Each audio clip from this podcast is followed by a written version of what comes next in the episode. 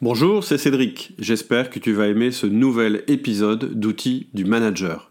Si les idées dont je vais te parler te plaisent, tu auras peut-être envie de passer à l'action. Pour ça, j'ai créé une série de mails spécifiques en lien avec le sujet de ce jour. Pour recevoir cette série, il suffit que tu cliques sur le lien en descriptif. Je t'en reparle en fin d'épisode. En attendant, je te souhaite une excellente écoute. Aujourd'hui, nous allons faire de vos collaborateurs des héros. Vous êtes sur Outils du Manager, le podcast en français sur le management. Bonjour Alexia. Bonjour Cédric, comment tu vas? Bah, Super bien, on est dimanche matin, je suis à Calais, donc je suis à la maison, il fait pas trop moche, il fait pas très beau non plus. Et Valérie est à la fête du hareng, elle a un stand là-bas. Donc euh, moi je suis euh, tranquille à la maison. Et puis juste après on part en Angleterre. Donc c'était l'occasion de prendre un petit peu de temps, comme tu étais dispo, pour faire un nouveau podcast. Super. Et toi, comment ça va? Eh ben écoute, moi là ça va, ça va plutôt mieux. J'ai retrouvé un peu ma voix parce que pendant quelques jours cette semaine je l'avais un peu perdue. Et du coup mon dernier épisode de l'audace d'être moi, je l'ai enregistré hier et mis en ligne hier, alors que ah. d'habitude c'est le vendredi, donc j'avais une journée de retard. J'ai eu mhm. quelques petites réclamations. C'est vrai. Mais ah ça bah fait plaisir en ah, fait parce que tu dis waouh c'est génial, il y a une attente, c'est Ah bah ouais, c'est plutôt bon signe. C'est comme moi quand on me dit bah tu nous envoies plus de mails, qu'est-ce qui se passe, qu'est-ce qui t'est arrivé, je me dis ouf, ça veut dire que je les spam pas trop, euh, je ne spam pas trop les gens. Et puis là, bah écoute, je suis très contente de te retrouver pour, euh, pour enregistrer cet épisode avec toi. Et en plus, tu as une belle voix, c'est revenu. Et bah écoute, c'est revenu, j'ai pris une petite cuillère de miel et hop, euh, comme par magie, ça, ça a un petit effet. Bon. Donc j'espère que ça va pas se redétraquer pendant l'épisode, mais pour l'instant ça va. On verra, on verra. Je vais essayer de, je vais essayer de pas te donner trop la parole du coup. Ce serait dommage. On verra. ok. Alors oui, aujourd'hui donc tu vas nous parler de faire de nos collaborateurs des héros. Oui, et justement euh, ce matin, je lisais, en fait je suis en train de lire un, un, bouquin qui, qui s'appelle It the Manager que je vous conseille, qui est, alors c'est en anglais, hein, c'est pas traduit, euh, qui est, euh, qui a été édité par euh, Gallup, qui est un institut international, enfin américain de sondage, mais qui fait régulièrement des sondages sur le management sur le monde entier. C'est eux qui ont par exemple développé le Strength Finder, qui est en fait un outil pour déterminer nos forces et la théorie derrière ça, c'est qu'il vaut mieux manager en s'appuyant sur les forces de nos collaborateurs et sur nos forces à nous, plutôt que d'essayer de compenser leurs faiblesses ou les nôtres, ou, plutôt de corriger nos faiblesses et les leurs. Ce que je trouve assez euh, intéressant. Et, euh, et, donc dans ce bouquin là, il y a vraiment une phrase qui m'a fait tilt et c'est assez rare pour en parler. Moi, j'appelle ça une révélation. Une révélation, c'est quand on a la confirmation de quelque chose qu'on pensait ou qu'on ressentait déjà, mais sans l'avoir formulé concrètement. Et tant qu'on ne l'a pas formulé concrètement, bah, tant qu'on n'en a pas une perception, ou la perception que c'est très important, bah, on ne peut pas passer à l'action. Donc, ce genre de révélation, c'est assez rare pour que j'ai envie d'en parler dans le, dans le podcast. Et en fait, cette phrase, c'est tout simplement la première phrase du livre, c'est même la dédicace. En anglais, ça donne To those who believe maximizing human potential is now the primary purpose of all organizations. Et en français, ça donnerait pour ceux qui croient que la maximisation du potentiel humain est maintenant l'objectif premier de toute organisation. Et ça, j'y crois très fort parce que si je retranscris ça, je dirais euh, chez nous, et d'ailleurs on en a déjà parlé quand on a évoqué les principes euh, de management, ça donnerait euh, un manager, en fait, c'est quelqu'un qui optimise chacun des potentiels de son équipe au sein du développement de l'entreprise. Moi, je crois très fort dans l'individu, je crois aussi dans le collectif, mais en même temps, euh, je pense que parfois, quand on parle du collectif, on oublie l'individu, un peu trop, je trouve, actuellement. Et donc, je pense que penser en termes de développement pour l'un et pour l'autre, c'est vraiment la clé pour avoir un management efficace et bienveillant. Et puis, plus loin, dans le, toujours ce bouquin, une autre phrase m'a frappé. Et en gros, ça donne, je vais vous la faire en français direct, euh, la connaissance théorique et même scientifique sur ce qu'il faut faire en termes de management est présente depuis une trentaine d'années. Le problème n'est pas là. Le problème est dans la mise en action, dans l'application. On sait ce qu'il faut faire, mais on ne le fait pas. Et là, c'est là que vraiment outil du manager a toute sa place, tout son rôle. Absolument, tout à fait. Oui, oui, ça c'est vraiment notre ADN, c'est vraiment la raison pour laquelle on existe chez Outils du Manager, c'est vous faire passer à l'action. Parce qu'on sait bien qu'en général, quand on vous parle de théorie, ça vient confirmer ce que vous savez déjà. Et pourtant, vous le savez et vous le faites pas. Et moi, ma théorie personnelle sur le sujet, c'est qu'on le fait pas parce qu'on n'a pas d'outils concrets et simples pour le faire, parce qu'on on ne commence pas à le faire. En fait, on est un peu paumé, on est ballotté par des articles, des théories, des conseils qui partent dans tous les sens. Et souvent, en plus, ces conseils sont donnés par des gens qui connaissent pas grand-chose, qui connaissent rien de concret et qui surtout qui pratiquent pas. Et le fondement d'outils du manager, la raison pour laquelle on fait des podcasts, des vidéos, des articles, la raison pour laquelle on vous propose des formations, c'est pour, pour vous éviter de vous arrêter à un constat, pour euh, ne pas vous laisser au stade de la plainte, mais pour vous aider à aller plus loin et à mettre en place ce qu'il faut pour que le management change et qu'il devienne bien à la fois efficace et éthique. En fait, on vous propose un système cohérent, même si on fait beaucoup d'articles, beaucoup de, de, de, je dirais, de cas particuliers, etc. Le système qui est derrière, il est vraiment cohérent, c'est toujours le même, c'est celui dont on parle depuis le début. Oui, et du coup, aujourd'hui, tu vas nous proposer des outils pour nous aider à développer nos collaborateurs, c'est ça? Oui, en fait, j'ai réfléchi à deux manières supplémentaires de vous aider à passer à l'action sur, euh, sur le sujet du management. La première, euh, dont on va parler tout de suite dans le podcast, c'est de changer de mindset et de désormais voir vos collaborateurs comme des héros. Donc ça, c'est le thème du podcast. Et la seconde, ça va être d'utiliser différemment vos entretiens de fin d'année. Et ça, c'est l'objet d'une nouvelle formation dont je vais vous parler en fin du podcast. Puis il y a un lien entre les deux, c'est que faire de vos collaborateurs des héros, c'est un des modules en fait de la formation.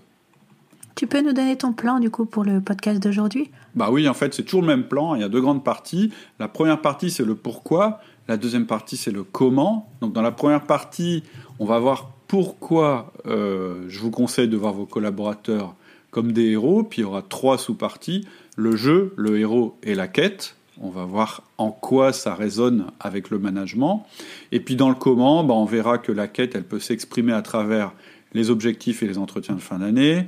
Euh, on va voir que le 1 à 1, ça peut être le lieu du storytelling. On va voir que le feedback, c'est en lien avec l'aventure, que le coaching, c'est en lien avec ce que j'appelle les super pouvoirs.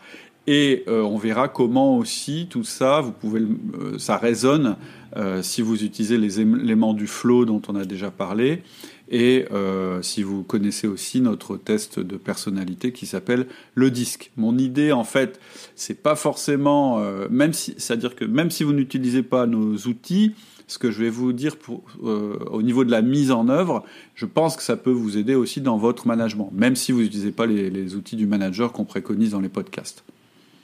Ok, super intéressant tout ça. Alors on, commence par le pourquoi. Et du coup, ta première partie dans le pourquoi, c'est le jeu. Alors, mhm. euh, et, dans le jeu, tu parles aussi du héros. Mhm. Alors, ça peut paraître un peu bizarre de parler de héros, de quête, de jeu dans une entreprise. Est-ce que tu mhm. peux en dire un peu plus? Bah, En fait, je crois pas euh, que ce soit bizarre tant que on sait que on est justement dans l'univers du jeu et de la communication et qu'on perd pas le lien avec la réalité. Hein. Euh, on sait très bien que quand on est en entreprise, on n'est pas dans un univers, euh, je dirais, romanesque, on n'est pas, on n'est pas, on n'est pas dans l'abstrait, on est tout à fait dans le concret. Mais parfois, euh, l'abstrait, le, je dirais, le, peut-être un peu le rêve, etc., ça peut éclairer. L'imaginaire. L'imaginaire, tout à fait. Ça peut éclairer le concret. Et c'est tout le rôle du jeu. C'est pour ça qu'en premier, je voudrais vous parler du jeu, parce que le jeu, c'est un élément de communication, de construction et de même de, psychologie qui est important. Oui, d'ailleurs, euh, bah, comme tu le sais, moi j'ai mes deux fils aînés qui sont des concepteurs de jeux vidéo. qui sont dans ce domaine-là. Mm. Et euh, on parle de plus en plus de gamification de la société, c'est-à-dire qu'on on, a vraiment conscience que c'est euh, un ressort énorme de l'humain. Mm. Et du coup, l'utiliser dans l'entreprise, en effet, c'est vraiment intéressant. Tout à fait. Et là, bon, je vais pas rentrer dans, des détails de gamification, mais en tout cas, oui, on va parler du jeu, parce qu'en fait, la gamification, c'est vraiment un jeu. Et, on sait que ça, comme tu dis, hein, ça, peut nous aider à suivre des régimes alimentaires, ça peut nous aider à faire du sport, un, tas de choses comme ça. Et donc, forcément, ça peut nous aider aussi dans le management euh, puisqu'en fait, là, on parle vraiment de motivation, euh, de comportemental, etc. Moi, les deux choses globales euh, que je voudrais dire d'abord à propos du jeu, c'est que, un, c'est un élément normal de notre éducation, et deux, ça permet l'apprentissage social. donc, élément normal de notre éducation, ben, là, je ne pense pas à vous convaincre, vous avez été des enfants comme tout le monde, et quand on est enfant, on joue. Euh, moi-même, je faisais des jeux de rôle, euh, mais on joue aux cowboys aux indiens. Euh, tout le monde connaît les histoires de super-héros. le club, je sais pas si le club des cinq ça existe encore, mais il y avait des bouquins là-dessus. Aujourd'hui, c'est peut-être plutôt Game of Thrones. Mais voilà, globalement, dans la, dans la part de notre apprentissage, le jeu est important. Pourquoi? Bah, parce que on apprend beaucoup, l'être humain, c'est un être qui apprend beaucoup par mimétisme. En fait, il apprend beaucoup en imitant, et donc le jeu, bah, souvent, c'est imiter des métiers en y jouant. Je ne parle pas seulement du docteur, mais ça fait partie euh, de l'apprentissage aussi. Euh, et donc, on voit bien que euh, voilà, le jeu, c'est vraiment un moyen dans toutes les civilisations, dans toutes les, euh, j'irais dans toutes les strates de la société, d'apprendre des choses. D'ailleurs, on a un de nos auditeurs qui s'appelle Jérôme Boquet, que j'aimerais bien interviewer un jour. Jérôme, si tu m'écoutes. Euh, et donc, euh, lui, il a développé complètement des formations qui sont basées justement sur le jeu. et donc, c'est pas par hasard. C'est parce que c'est une manière d'apprendre qui est agréable. Et puis la deuxième chose que le jeu nous apprend, c'est bah, l'apprentissage social. En fait, le jeu, il nous permet aussi de prendre notre place dans la société, quelle qu'elle soit. Et euh, il y a eu de nombreuses expériences qui ont été faites avec des singes à propos de l'apprentissage. Par exemple, les singes, ils apprennent que euh, pour pouvoir avoir des relations euh, durables avec d'autres singes et donc évoluer dans la société, il faut de temps en temps qu'ils laissent gagner les autres singes. Même un singe très très fort, euh, s'il laisse pas gagner de temps en temps les autres, ben on arrête de jouer avec lui et finalement il aura jamais sa place dans euh, la société des singes. Mais chez un enfant c'est pareil. On sait qu'un enfant qui apprend pas ou à jouer ou qui ne joue pas avant, je crois, l'âge de 7 ans, il, aura de grands problèmes ensuite de socialisation. En fait, jouer, euh, ça permet de comprendre la notion de rôle dans la vie, et donc y compris dans l'entreprise, on ne se comporte pas de la même manière dans la vie civile et dans l'entreprise. Ça veut dire qu'on joue un rôle. Je l'ai déjà dit, je sais que parfois j'ai des managers qui me disent mais non pas du tout, moi je me comporter de la même manière euh, avec mes collaborateurs qu'avec mes copains. En général, je leur dis que c'est une très mauvaise idée. Je leur explique pourquoi. Et euh, donc je ne vais pas rentrer dans le détail ici, mais ce que je veux dire, c'est que très clairement, quand on est manager, on est dans un rôle. Donc on est déjà dans du jeu en fait finalement. Et puis, euh, le jeu, ça permet aussi de distribuer les rôles, on apprend ça aussi, et de comprendre qu'on ne peut pas être le leader dans tout et qu'il y a une place pour chacun. Oui, puis euh, à travers la notion de rôle, il y a la, notion de plaisir, de, de dédramatiser, tout à fait. Euh, et en même temps d'y mettre un, de l'enjeu. Enfin, il y a tout ça aussi. Mm. c'est, Alors après, la deuxième partie, c'était parler du héros. Oui, alors, le héros, puisque le titre du podcast est quand même fait de vos collaborateurs des héros, euh, pour moi, il reprend très fort le principe de l'individu dont on a déjà parlé. Euh, et qu'est-ce qu'il dit le principe de l'individu? C'est que dans une entreprise, effectivement, on a une vision collective, et c'est bien, mais les gens, ils veulent être quelqu'un, et ils se considèrent comme un individu.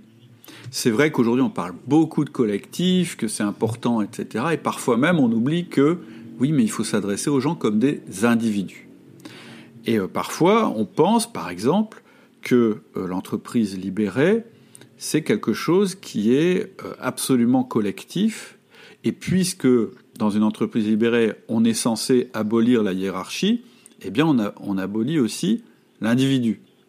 Et en fait, je discutais il n'y a pas très longtemps avec un, dirigeant justement d'entreprise libérée, donc qui a mis en place un organigramme sans hiérarchie, et il me disait que la raison pour laquelle il est sur cet organigramme sans hiérarchie, c'est parce que sinon il ne peut pas recruter, parce que les personnes qu'il doit recruter, qui sont plutôt des personnes très jeunes et euh, très très, euh, je dirais, euh, branchées sur les nouvelles technologies, etc., en fait ces personnes-là, elles ne veulent pas d'hiérarchie elles ne veulent pas être soumises à un manager qui va les empêcher d'exprimer quoi? Leur individualité. Et donc, on ne peut pas dire que essayer de mettre en place quelque chose de collectif, ça nie l'individualité, c'est presque le contraire là en l'occurrence. Et puis tout simplement, euh, je ne sais pas, mais quand vous étiez gamin, est-ce que vous préfériez qu'on s'adresse à vous comme à un groupe ou comme à un individu? Est-ce que vous préférez que vos parents s'adressent à vous en disant les enfants ou quand ils vous prennent à part pour vous parler à vous en particulier? Est-ce que vous préférez ce prof qui débitait son cours à tout le monde ou celui qui retenait votre prénom et qui s'adressait à vous en tant qu'individu et avec des caractéristiques, je dirais, euh, absolument euh, uniques? Moi, je pense que très clairement, c'est peut-être notre culture, je ne sais pas si c'est inné ou si c'est acquis, mais en tout cas, la place de l'individu est extrêmement importante et il faut la prendre en compte quand on fait du management. Et c'est pour ça que je dis le héros, en fait, ça permet justement de réaffirmer l'individualité des gens, mais aussi de dire qu'il fait partie d'une équipe. Parce qu'en fait, quand on regarde les, les, histoires où il y a des héros, très souvent, en fait, il y a des héros, mais ils sont au sein d'une équipe. Euh, les X-Men, euh, si on reprend les super-héros, euh, les, les, les, chevaliers, si on regarde la quête du Graal du roi Arthur, les trois mousquetaires, enfin voilà, très souvent en fait c'est pas un seul héros, c'est plusieurs héros, et on voit bien que chacun a son individualité et apporte sa contribution au sein d'un projet global. L'autre chose qui m'intéresse chez, le héros, c'est ce principe de héros, c'est qu'un héros, il a des super pouvoirs. Il a des super pouvoirs qui lui permettent de faire des choses, qui sont différentes des autres. Et donc, comme il a des super pouvoirs, ça veut dire aussi qu'il a des pouvoirs qu'il n'a pas, qu'il va peut-être devoir trouver ailleurs ou qu'il va pouvoir développer. Et ça, c'est assez intéressant de regarder les choses de cette manière-là quand on parle de nos collaborateurs. Une autre chose, une autre caractéristique du héros, c'est qu'un héros, il a des hauts et des bas. Sinon, il n'y a pas d'histoire. Je veux dire, le héros qui gagne tout le temps, euh, il nous ennuie. Je veux dire, Superman, s'il était tout le temps en train de gagner et qu'on n'avait pas inventé la kryptonique, bah assez vite, la bande dessinée, elle se serait arrêtée. Et ça veut aussi dire que du coup, un héros, on le juge pas sur les moments où ça va mal, où, où on se dit pas, bah il est nul euh, parce que, euh, tu vois, il réussit pas, il se fait dominer, mais on le juge sur sa manière de s'en tirer, sur son courage, etc. Et donc, quand on parle d'un héros, on part du principe qu'il y aura des épreuves qui vont en fait le faire évoluer. Et c'est assez drôle, j'en reparlerai un peu plus loin, mais si vous écoutez les podcasts, vous connaissez ma théorie sur la courbe en queue de cochon qui dit que la progression de quelqu'un, elle est jamais linéaire, elle est forcément avec des hauts et des bas. Eh ben on va voir que voir les choses de cette manière-là, ça va permettre aux collaborateurs et aux managers, c'est-à-dire même à vous, de relativiser les moments où ça va pas et de ne pas tomber dans le jugement définitif, mais de regarder la capacité de votre collaborateur à se sortir des embûches et de l'aider à se sortir des embûches parce qu'un héros, on a envie de l'aider. Et puis un héros, il a ses ennemis, et oui, et ça c'est la réalité. Et chez nous, bah, on va dire que c'est nos, concurrents. Là encore, on nous parle beaucoup euh, de collaboration avec des partenaires, etc. etc. Et c'est vrai qu'on a aussi des partenaires, hein. là on, les appellerait des alliés. Mais sur le marché, clairement, vous avez des concurrents. C'est la guerre, on ne peut pas le nier. Et ça, c'est comme le héros avec ses ennemis. Ceux qui vous empêchent de réaliser la quête, ce sont vos ennemis. Et ceux qui vous aident à réaliser votre quête, ce sont les alliés. Et ça, ça clarifie les choses. En plus, un héros, comme son nom l'indique, bah, c'est héroïque hein, et donc admirable. Et on verra que vous, bah, considérez vos collaborateurs comme des héros, ça va vous permettre quelque chose que j'appelle la rétention. Euh, on en parlera plus tard. Un héros ne renonce pas, il quitte pas le navire. Donc c'est pas mal d'avoir des collaborateurs qui quittent pas le navire. Et puis c'est valorisant. Si un jour euh, votre collaborateur peut se dire ah bah dans cette entreprise je suis un héros, je pense pas qu'il ira ailleurs, parce qu'ailleurs il dira peut-être, mais ailleurs je serai lambda, je ne serai pas un héros. Et donc on voit bien que voir vos collaborateurs comme des héros, ça va changer votre mindset, votre façon de voir les choses, votre état d'esprit vis-à-vis d'eux, ça va vous permettre de les admirer, tout en préservant votre ego à vous. En fait, les gens qui réalisent des grandes choses, ils ont un ego souvent important, et cet ego ne doit pas être nié. Vous aussi, vous avez envie de réussir des choses, mais vos collaborateurs aussi. Et donc moi, euh, ce que j'aime bien, c'est quand le, manager peut dire, je suis fier de ce que j'ai bâti, mais je suis fier des individus qui ont bâti ça avec moi, je suis fier des individus qui composent mes équipes, ce sont les plus performants du marché sur lequel j'opère, je suis fier de mon équipe et je vais réussir. Hmm. Voilà. Et puis alors, euh, c'est vraiment, euh, vraiment super cette, cette idée de, de, de, se mettre en tête, mais tiens, mais je vais considérer mes collaborateurs comme des héros parce que, euh, tu sais, il y avait, j'avais évoqué dans le précédent épisode ce qu'on appelle l'effet Pygmalion.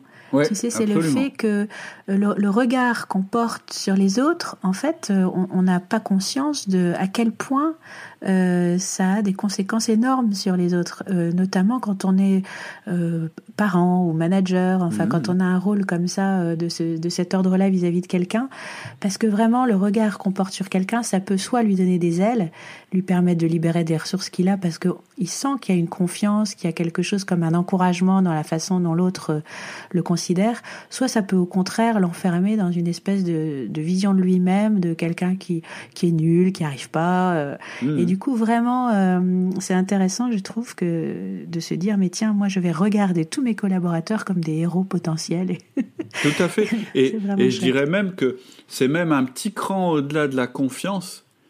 C'est mhm. euh, de l'ordre de l'admiration. Oui, oui, oui, oui. C'est-à-dire que c'est pas parce que vous admirez vos collaborateurs que ça vous enlève quelque chose. Non, non. C'est ça qui est je pense qu'on partage cette, cette, euh, conviction qui est sans doute familiale, hein, que mm.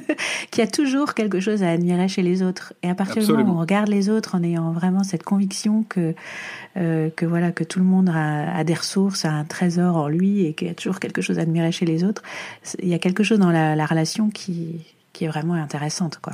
Absolument, absolument. Alors c'est pas toujours évident, on va voir après. Hein pas toujours évident de se dire, mais alors lui, alors où est-ce qu'il est un héros? Bah, Va falloir chercher.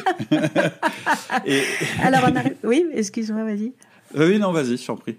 Bah, du coup, je vais annoncer la, la, partie suivante, qui est du coup la quête. Ouais, en fait, quête du héros. Bah oui, il n'y a pas de héros sans quête, c'est-à-dire sans but, sans graal.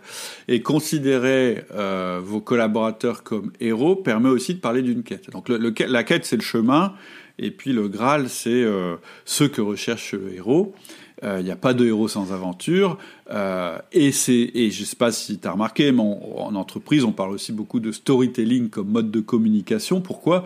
Bah Parce que ce mode de communication, le storytelling, ça parle au cœur. Ça évite de ne parler que à l'esprit, que au rationnel. On sait bien sûr que dans une entreprise, on est dans le monde de l'hyper réel. Hein, on a des chiffres qui nous indiquent tout ce qui se passe, etc mais c'est pas vraiment ça qui nous motive. C'est-à-dire, ce qui nous motive, c'est ce que ça veut dire. Et en fait, ce que ça veut dire, c'est quelque chose d'un peu plus abstrait. Et c'est pour ça que le storytelling, ça veut dire raconter une histoire pour donner du sens à ce qu'on fait. Et donc, qu'est-ce que ça permet justement, cette quête, cette recherche? Eh bien, la première chose, ça va permettre de transformer le quotidien. Parce que moi, je pense que l'entreprise ou le projet, ça doit être une aventure. Moi, c'est ce qui m'a immédiatement attiré quand j'ai commencé à faire du management parce que ça permet de transformer un quotidien qui pourrait être un peu terne en une aventure formidable. C'est un facteur de motivation. Et en fait, une bonne question à vous poser, même si on est encore dans le pourquoi, mais c'est c'est quoi l'aventure de votre entreprise? Dans quelle aventure votre entreprise, dans quelle aventure votre équipe, dans quelle aventure votre projet est-il embarqué? Quel est son Graal? Qu'est-ce que c'est le but ultime, vers quoi vous tendez? Et ça, ça permet de donner un sens à tout ce qu'on fait au quotidien.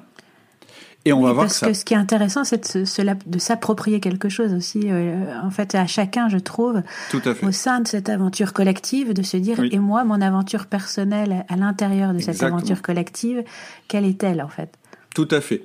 Vous, votre job de manager, ça va être de trouver un pourquoi, hein. c'est-à-dire euh, moi, je peux tout à fait euh, comprendre que vous soyez dans une entreprise où on n'en a rien à cirer euh, de cette histoire de collaborateurs, de héros, etc. Peut-être que votre management en a rien à cirer, mais on s'en fout. Ce qui compte, c'est l'histoire que vous allez raconter. C'est-à-dire, votre entreprise, elle va vous dire bon, bah cette année, il faut que le chiffre d'affaires il soit à tel niveau et la marge à tel niveau. Ok, puis c'est tout, ça va s'arrêter là. Ça, c'est parce que on va dire que vous n'avez pas de bol. vous êtes dans une entreprise qui fait pas beaucoup rêver. Bon, mais vous, votre rôle de manager, ça va être de tirer un pourquoi de ça. C'est-à-dire, et votre pourquoi, en fait, c'est le Graal. Ça va, ça va être un chiffre, évidemment, mais ça va être surtout une histoire que vous allez écrire.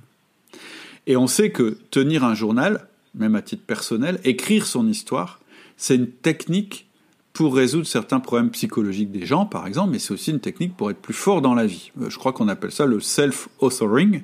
En tout cas, moi, j'en ai entendu parler sous ce nom-là. Je ne sais pas si toi, tu as des... J'irais dans, dans, si, alors euh, c'est vrai que c'est vraiment, vraiment quelque chose d'hyper intéressant euh, déjà à titre individuel, mais là je viens de me dire peut-être aussi euh, à titre collectif. Mais en tout cas, à titre individuel, c'est vrai que c'est une étape importante, moi, dans le programme d'accompagnement que, que je propose. Et, et d'ailleurs, les deux derniers épisodes de mon podcast, ils traitent un peu de ça, c'est-à-dire mmh. c'est une façon de faire de son passé quelque chose qui devient une ressource et pas quelque chose qui nous enferme dans un truc mmh. qui nous empêche d'avancer. En réécrivant son passé, euh, justement pour faire de son passé un voyage du héros en fait. En quoi mm. toutes mes épreuves m'ont fait grandir, etc. M'ont mm. permis de devenir la, personne que je suis maintenant. Et mm. du coup, euh, au lieu de faire de son passé quelque chose qui nous victimise et qui nous enferme dans dans une représentation de nous-mêmes limitante, on va au contraire, euh, voilà. Et ah, après, moi j'aime bien, moi j'aime bien, pardon, j'aime bien l'image du du tremplin. C'est-à-dire ton passé, tu peux le voir comme un marécage qui te tire vers le bas ou comme des sables mouvants dont tu n'arrives pas à sortir. Mmh. Ou bien tu peux le voir comme quelque chose qui va te donner un point d'appui pour avancer vers l'avenir en fait. Oui, tout à fait. Et après, c'est pareil, euh, par rapport à l'avenir, c'est vraiment intéressant aussi de d'écrire l'avenir qu'on désire. Alors quelquefois, euh, on se dit, euh, oh mais non, mais moi je préfère pas trop euh, m'imaginer un super avenir parce que j'ai peur d'être déçu. Mais en fait, si on si on fait ça, on a toutes les chances justement d'être déçu parce qu'on risque de provoquer ce qu'on redoute. Et du coup, au contraire, ah le fait de se laisser aller à écrire son avenir comme une formidable aventure, etc. Hmm. Et du coup, c'est tout ça le self-authoring. Et c'est vraiment intéressant que tu l'évoques aujourd'hui il y a une concordance là, parce que en plus, je crois ah que c'est bah. un hasard, parce que je crois pas que tu aies écouté mes deux derniers épisodes. Non, je les ai pas écoutés. C'est marrant, c'est rigolo. Ouais, en, fait, en, fait, en fait, ce qui est intéressant aussi dans ce que tu dis, et puis je pensais l'aborder plus loin, mais on peut le dire maintenant, c'est qu'en fait, voir vos collaborateurs comme des héros qui ont une quête, en fait, ça remplit à la fois euh, la nécessité de laisser l'individu s'exprimer, c'est ce que tu viens de dire, mais de la laisser s'exprimer au sein de l'entreprise. Parce que voilà, moi je suis pas dans la, je suis pas en train de dire qu'il faut que vous soyez le psychothérapeute de vos collaborateurs, surtout pas. Par mmh. contre, vous pouvez utiliser cette notion de héros et d'aventure pour leur montrer leur place à l'intérieur de cette aventure. Oui, puis ce qui me venait du coup, c'est que pourquoi pas, pourquoi un manager à la limite ne s'amuserait pas euh, à un moment donné, hein, euh, si ça lui parle, avec ses collaborateurs, d'écrire cette histoire du héros de, de, de, son de son service même, euh, de son équipe, de dire bah voilà, alors on a traversé ça, on a traversé ça, on s'en est sorti. Exactement, mais mais tu Et sais, nous l'année prochaine. ouais ouais, mais en plus, je, je, ce que je suis en train de dire, c'est que il faut le faire. C'est-à-dire mmh. que, mmh. on va rentrer après dans les outils du management, euh, mais par exemple, si euh, quand tu fais les entretiens de fin d'année avec tes collaborateurs, tu racontes pas une histoire, mais tu loupes complètement ton entretien de fin d'année.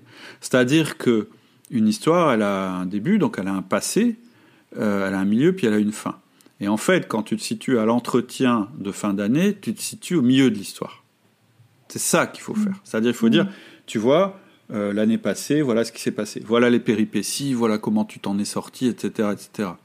Puis hmm. après dire bon donc maintenant t'en es ici. Et maintenant on va regarder devant. Qu'est-ce qu'on va écrire comme histoire après? Alors on n'est pas obligé hmm. de dire c'est une histoire et toi t'es le héros, etc. C'est pas ce que je suis en train de dire, mais je dis que le ressort de l'histoire, le ressort de voir ton collaborateur comme un héros, ça change complètement la perspective qu'on a tous les deux euh, l'un de l'autre. Mmh, tout à fait. Et, en fait, et, ce que ça rejoint aussi un bouquin très très sympa que j'ai lu. Alors attends, comment ça s'appelait? C'était Gabillot qui avait écrit ça, qui fait partie de la Ligue, Ligue des optimistes. Philippe Gabillet, Philippe Gabillet. Gabillet, c'est ça, pardon. Et, en fait, il a écrit un bouquin, je sais plus, ça s'appelle. T'avais Éloge de la confiance, Éloge de l'optimisme. Sur l'optimisme. Et t'as un, truc qui s'appelle euh, Sur la vie romanesque et où en fait il montre que voir sa vie comme une aventure romanesque, c'est beaucoup plus puissant que juste la recherche du bonheur. Qui en fait. Absolument. Et, et, et, en fait, là, moi, je trouve ça rejoint fort l'entreprise. C'est-à-dire que ce qu'on recherche dans l'entreprise, c'est euh, avoir euh, des aventures, qui se passent des choses, qu'on ait des choses à raconter, etc., etc. Et donc, si vous, vous, si vous, vous vous emparez pas de ça, et que vous le suscitez pas et que vous l'orientez pas, mais de toute façon, vos collaborateurs, ils auront envie de raconter des histoires sur l'entreprise, et malheureusement, ils vont raconter des petites histoires étriquées de problèmes politiques à l'intérieur de la boîte, quoi. Oui, et puis parfois, je pense qu'il y a dans l'entreprise le même malentendu que ce qu'on rencontre au niveau individuel, c'est-à-dire que euh, on, est dans une croyance que dans la vie, il faudrait être heureux tout le temps. Et puis du coup, ça finit par devenir une espèce d'injonction. Et on se dit, mais il y a quelque chose qui va pas, il y a quelque chose qui cloche, je suis pas heureux tout le temps, comment ça se fait? Normalement, je devrais être heureux tout le temps. Et dans l'entreprise, comme on parle beaucoup du bonheur au travail, c'est un peu pareil. On se dit, mais, ça va pas, il y a un truc qui cloche dans mon entreprise, je suis pas heureux. oui, alors on va mettre la, la vie, euh, la vie, c'est c'est du blanc, c'est du noir, c'est le yin, c'est le yang. Il y a des moments où on ressent des trucs positifs. mais, ça fait partie du voyage. Et je suis d'accord avec toi. Et le truc absurde, c'est que, pardon pour ceux qui ont ce rôle, mais ce rôle il peut être pris autrement, c'est ça que je voudrais dire, mais on va nommer un happiness chief manager, et ce type-là, euh, ou cette, euh, cette dame-là, souvent ce sont des femmes d'ailleurs, je ne sais pas pourquoi, et eh ben son rôle c'est de faire que les gens soient heureux dans la boîte. Mais c'est, enfin, c'est un peu débile.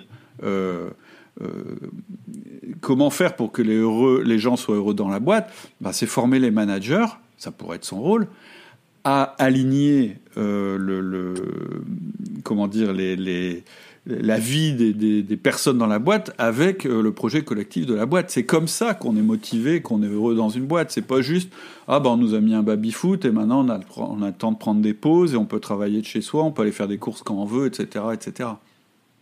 Mmh. Je trouve que ça c'est complètement accessoire par rapport à l'aventure qu'on vit dans l'entreprise.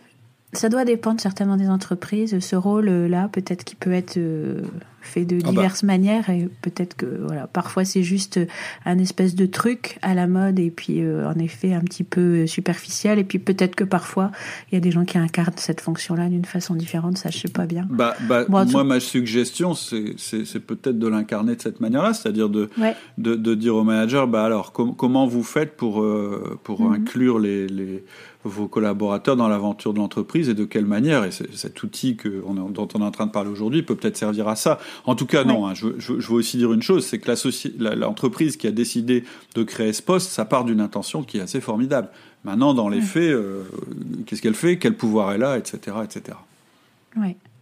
Alors... ouais, pardon. Après, on en revient au euh, sujet peut-être, mais enfin, vas-y. Voir la vie dans l'entreprise comme une quête, ça permet aussi une prise de recul, c'est ce que tu disais tout à l'heure quand on parlait du jeu. Oui. Ça permet en fait, parce que si on se dit qu'on est au sein d'une histoire, eh ben, ça nous oblige à, par moments à ne plus être dans le quotidien euh, et donc à reprendre du recul par rapport à l'histoire et de voir d'où on vient et où on va. Et quand je dis voir d'où on vient et où on va, je ne parle pas euh, des 30 dernières années, les 30 années suivantes, ça peut tout à fait être les trois derniers mois, les trois euh, mois à venir. On va en reparler plus, plus loin. Ça permet de faire le lien avec le, collectif, on l'a déjà dit. Euh, ça permet de dire qu'il y a des hauts et des bas, même pour une équipe. C'est-à-dire qu'une quête, je ne sais pas si tu as remarqué, euh, c'est jamais une ligne droite. Hein. Le, on va dire que le synopsis ou le scénario typique euh, d'une histoire, hein, si vous prenez la plupart des films, bah c'est on est dans une situation où ça va plutôt bien, etc il arrive un drame, c'est le, la merde, pour être clair. Et donc, euh, comment vont faire les héros pour euh, s'en sortir, etc. Ils vont avoir une action héroïque et finalement, on va arriver à une situation qui est plus enviable. Donc, c'est pas du tout euh, une ligne droite. D'ailleurs, les meilleurs épisodes dans une série, c'est plutôt quand ils galèrent. Et ça, ça me fait complètement penser à la convaincue de cochon. Et la vie, c'est pareil quand on se, on se souvient de certaines choses, qu'est-ce qu'on raconte? Bah, on raconte pas la période où il se passait rien et que tout était cool et c'était absolument génial. On se raconte un peu, mais souvent on raconte nos moments difficiles. Comment on a réussi à se sortir de tel pas, euh, comment on s'est fait aider, etc., etc. Et puis à nouveau, pour conclure sur cette histoire de quête, euh, on va parler de votre ego en tant que manager. Plus jamais, si vous considérez votre équipe comme une équipe de héros qui sont chargés euh, de poursuivre une quête, vous aurez envie de leur voler la vedette. Au contraire, vous aurez envie qu'ils se dépassent et qu'ils deviennent meilleurs. Et moi, avec le recul, je peux te dire qu'il n'y a rien que j'aime autant que parler de mes équipes à quelqu'un d'autre et montrer à quel point ils ont été bons. Et ça, c'est beaucoup mieux que de se plaindre de leurs petits défauts. Mm. Et ce que j'adore aussi, c'est quand eux, ils me racontent leurs conquêtes. C'est-à-dire que quand on est manager, à un moment, on a une espèce de petite chose qui s'opère et on prend presque, on prend plus de plaisir ou autant de plaisir à ce que nos collaborateurs réussissent des choses que quand on en réussissait nous-mêmes. Et, là, on est vraiment, et, à ce moment-là, du coup, on est vraiment en état d'admiration devant nos collaborateurs. Et quand on est en état d'admiration euh, en face de quelqu'un, eh ben, on n'a qu'une envie, c'est qu'ils deviennent meilleurs, et y compris meilleurs que nous. On s'en fout, c'est plus l'enjeu. Et je ne mhm. sais pas si vous avez remarqué, s'il y a des chefs d'entreprise qui nous écoutent, ils connaissent très certainement très bien ça, mais c'est aussi, euh, ça arrive aussi à des managers ou à des responsables de centres de profit. Un des exercices qu'on adore, c'est quand on a un visiteur extérieur, c'est raconter l'histoire de notre entreprise, de notre euh, équipe. Un petit peu de montrer, euh, de faire participer à notre aventure la personne de l'extérieur qui vient nous rejoindre. Et une entreprise qui aurait pu paraître banale et pénible, etc., même, même nous, en tant que membres de cette entreprise, parce qu'on on y habite, je dirais, et donc on se rend plus compte, et bien tout d'un coup, on la voit elle aussi de l'extérieur comme on est en train de la présenter à la personne qui, qui nous visite, et on repart de là tout motivé. Or, c'est toujours la même boîte, on a juste, nous-mêmes tout seuls, remis en valeur ce qu'on trouvait beau dans notre entreprise et dans les actions qu'on avait menées. Mmh. Alors là, on a parlé donc du pourquoi. Hein. Quel est l'intérêt finalement d'utiliser toutes ces, tous ces concepts de jeux, de héros et de quêtes dans l'entreprise? Mais comme on est euh, chez Outils du Manager, bien sûr, mhm. maintenant on va parler concrètement du comment. Comment on fait ça? Comment on fait pour utiliser toutes ces notions-là et les faire vivre dans l'entreprise en tant que manager? Donc, mhm. euh, explique-nous tout ça. Alors, la première chose quand même que je voudrais dire, c'est que c'est pas un nouvel outil d'outil du manager qu'on va mettre en place. C'est ce que j'ai dit au début. C'est plutôt un, mindset, une manière de voir les choses. Mais on va voir qu'en fait, euh, on va pouvoir introduire cette notion dans les outils du manager euh, pour que ce mindset euh, donne des résultats. Parce que c'est ça qui est assez extraordinaire une fois qu'on a mis en place son management. donc il y a quatre outils principaux Hein, c'est pas l'objet du podcast, mais je vais quand même les rappeler, c'est le 1 à 1, le feedback, le coaching et la délégation. Et c'est ça qui est formidable, je dirais, dans la, dans la méthode outil du manager, c'est que ces outils-là, en fait, on va toujours les garder, ça va être la base de notre management, mais ensuite, dans ces outils-là, on peut injecter notre, notre mindset. Et je vais aussi parler, évidemment, euh, euh, des objectifs, le management par objectif, et des entretiens de fin d'année, parce qu'en plus, c'est un peu de circonstance.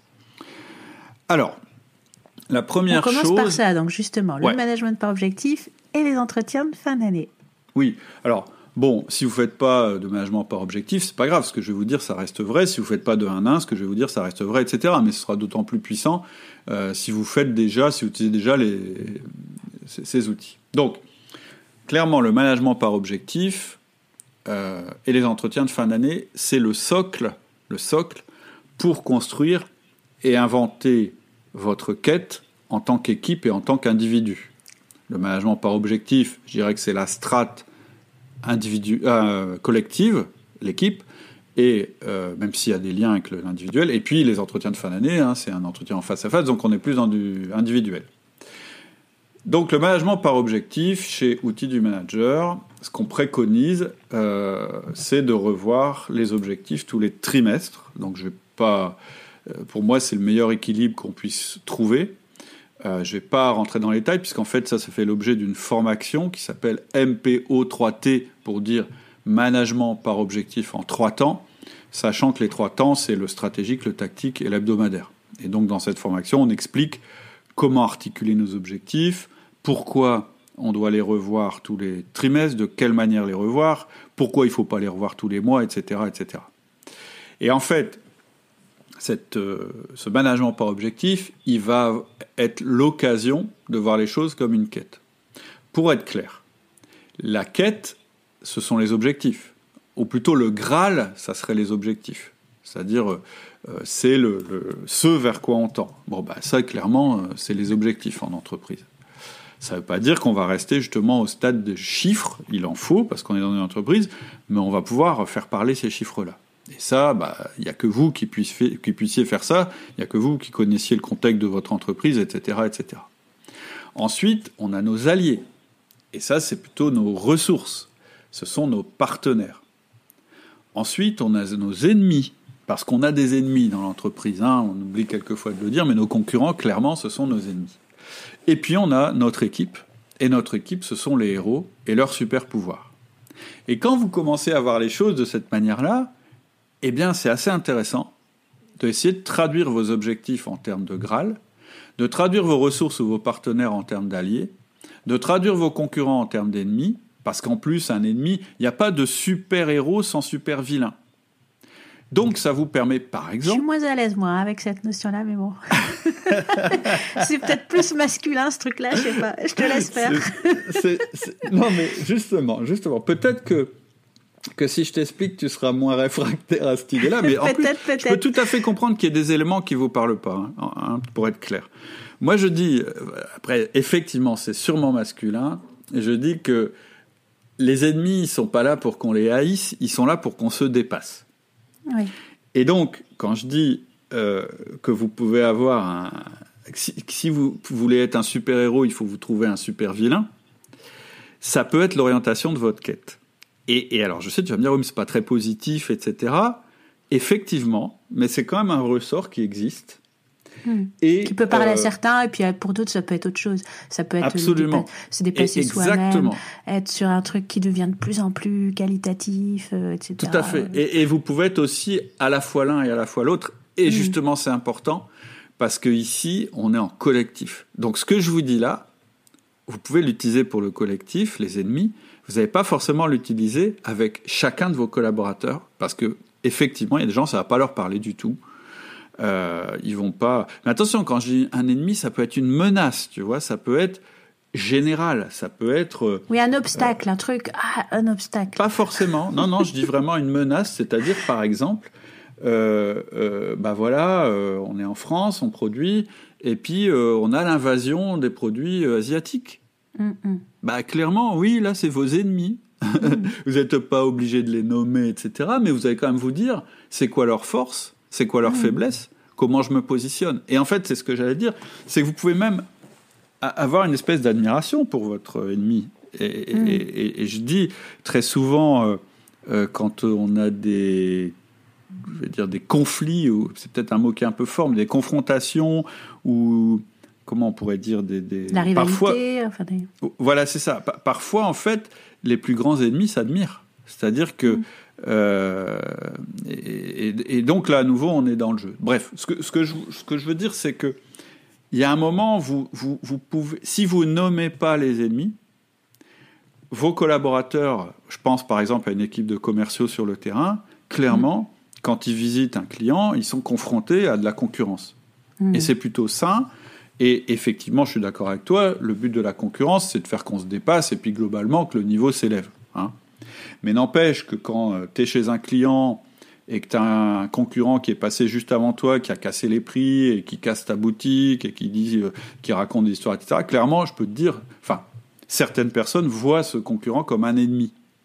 Mm. Donc, si tu le nommes pas euh, quand tu parles des objectifs et, de la trame, etc., etc., bah, il y a quelqu'un dans la salle qui va pas se sentir compris. C'est ça que je veux dire. Mm, mm, mm, tu vois?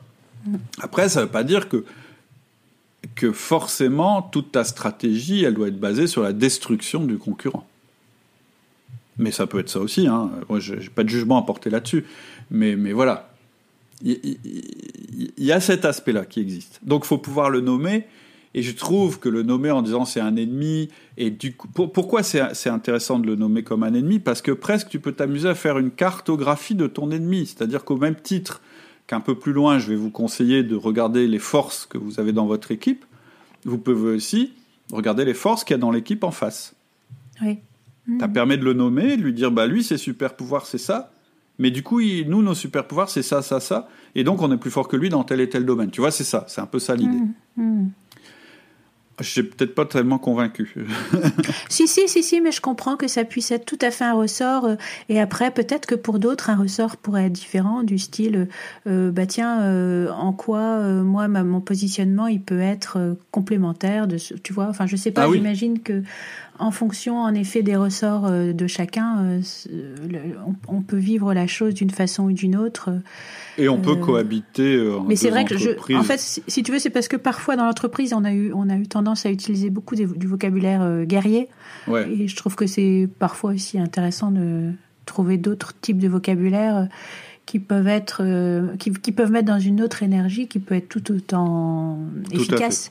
non, mais je suis complètement d'accord avec ça, hein, complètement voilà, mais je te, je te laisse euh, poursuivre parce que je comprends aussi tout à fait l'intérêt que ça peut avoir.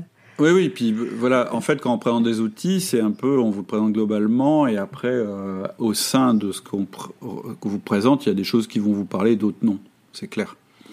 Ensuite, il y a un autre truc qui est assez intéressant dans le management par objectif et qui correspond fort à l'histoire, à une histoire, c'est l'articulation entre stratégie tactique et terrain. C'est l'articulation qu'on fait euh, dans la formation MPO. Hein. Mm. Il y a un niveau stratégique qui a à la fois un horizon temporel mais aussi un périmètre, puis un horizon euh, tactique qui a aussi son périmètre, puis un horizon terrain qui a aussi son périmètre. On ne prend pas le même genre de décision et ça s'étale pas sur la même durée. Et ça c'est marrant parce que ça peut correspondre complètement à un bouquin que tu lirais avec des tomes euh, enfin une histoire, ce serait le stratégique, puis des tomes, et puis à l'intérieur des tomes, des chapitres. Et en fait, ça, chaque chapitre, c'est une mini-histoire. C'est-à-dire que même sur une semaine, hein, c'est l'unité temporelle du terrain, il y a des histoires à raconter. Hmm. L'autre chose qui est très intéressante aussi, c'est que voir les choses comme une histoire permanente, euh, dont tu te situes au centre à chaque fois que tu la racontes, c'est-à-dire entre le passé et l'avenir, ça t'oblige à faire le bilan. Et ça, c'est l'autre conseil très concret que je voudrais absolument vous donner à propos du management par objectif. Quand vous fixez les objectifs pour la période à venir, n'oubliez surtout pas de faire un bilan parce que euh, ça donne une cohérence à ce que vous êtes en train de raconter. Et ce que je conseille, c'est d'écrire ce bilan comme une histoire. Et en fait, finalement, vous verrez que penser les réunions stratégiques et tactiques comme les chapitres d'une histoire qui s'écrit, ça va vous permettre de rendre vos présentations beaucoup plus excitantes et moins froides. C'est-à-dire que vous serez plus en train de montrer des tableaux, je veux dire, vous allez toujours montrer des tableaux, hein. mais surtout, vous allez davantage parler au cœur des gens, et ça, c'est ultra important. Chez Outils du Manager, on propose des outils concrets, c'est-à-dire on propose de structurer votre management avec des outils, mais ce qu'on vous dit toujours, c'est que les gens, ça, ça je dirais, c'est la trame. Je dirais, c'est le squelette, la chair. Ce qui va faire euh, mettre en action ce que vous faites, c'est quand vous allez parler au cœur des gens. C'est-à-dire quand vous allez leur faire se rendre compte de leur rôle à l'intérieur de la structure, du rôle de chacun, de ce qu'ils ont à faire. Et c'est ça qui va vraiment les mettre en action. Je veux dire, dire faut qu'on double le chiffre d'affaires, ça n'a jamais mis vraiment personne en action. Oui, mais qu'est-ce qui va se passer? Comment on va le faire? Pourquoi on va le faire? Etc. etc. Ça, c'est sur la partie euh, euh, management par objectif. Oui, et alors après, il y a la partie, merci, la partie entretien de fin d'année. Et alors là, euh, c'est très important parce que, enfin, très intéressant parce que sur EDM, on a une approche de l'entretien de fin d'année qui est euh, un peu différente de ce qui se pratique souvent. Et là, dans ce cadre-là euh, de l'épisode d'aujourd'hui, je trouve que c'est vraiment intéressant. Ouais. En fait, nous, on va plutôt parler d'entretien de progrès. Hmm. Et on va définir ça comme un, un, exercice individuel, mais évidemment qui s'inscrit complètement dans l'alignement de l'exercice collectif qui est le management par objectif. Et en fait, l'entretien de fin d'année, euh, là je peux vraiment vous en parler parce que je suis en train d'écrire la, la formation, je vous en reparlerai à la fin. Ça va vous permettre de faire une double prise de recul en fait avec votre collaborateur. Ça va faire, euh, vous allez avoir un premier recul qui est temporel, c'est-à-dire que ça permet de dire il y a eu un passé, on est au milieu et il y aura une suite. Ça c'est le recul dans le temps. Et puis ça vous permet aussi de faire un recul par rapport à l'équipe, c'est-à-dire de remettre votre collaborateur dans le contexte de l'équipe.